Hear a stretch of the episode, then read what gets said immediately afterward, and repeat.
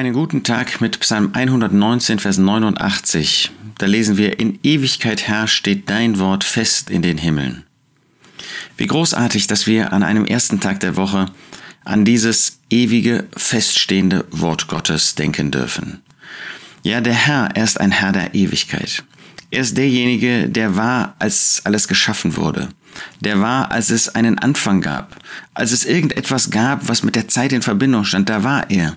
Und auch das Wort, das er gegeben hat, es wird in Ewigkeit feststehen.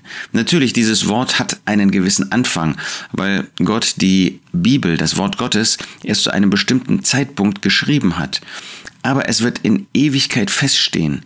Und so wie der, der ewig ist, feststeht, so wird auch sein Wort nie vergänglich sein, wird sein Wort immer Bestand haben und wird alles das, was er in seinem Wort niedergelegt hat, sich auch erfüllen.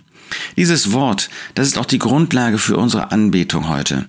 Wir werden das, was wir Gott bringen können, nur dann ihm wohlgefällig sagen und aussprechen können, wenn es auf der Grundlage seines Wortes ist. Es ist nicht Spekulation, es ist nicht Gefühl, es ist nicht etwas, was wir uns selbst ausdenken, sondern es ist das, was Gott in sein Wort hineingelegt hat. In Ewigkeit Herr steht ein Wort fest in den Himmeln.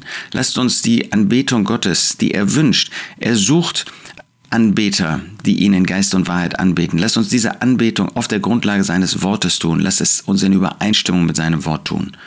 Und dann auch das Wort, das in der, auf, in dem Zusammenkommen zur Auferbauung gepredigt wird.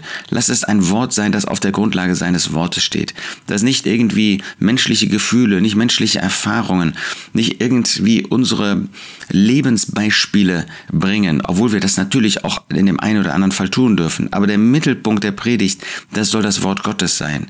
Es soll auf der Grundlage des Wortes Gottes sein. Es soll die Auslegung des Wortes Gottes sein. Das ist das, was Gott uns gegeben hat für die Zeit und sogar für die Ewigkeit.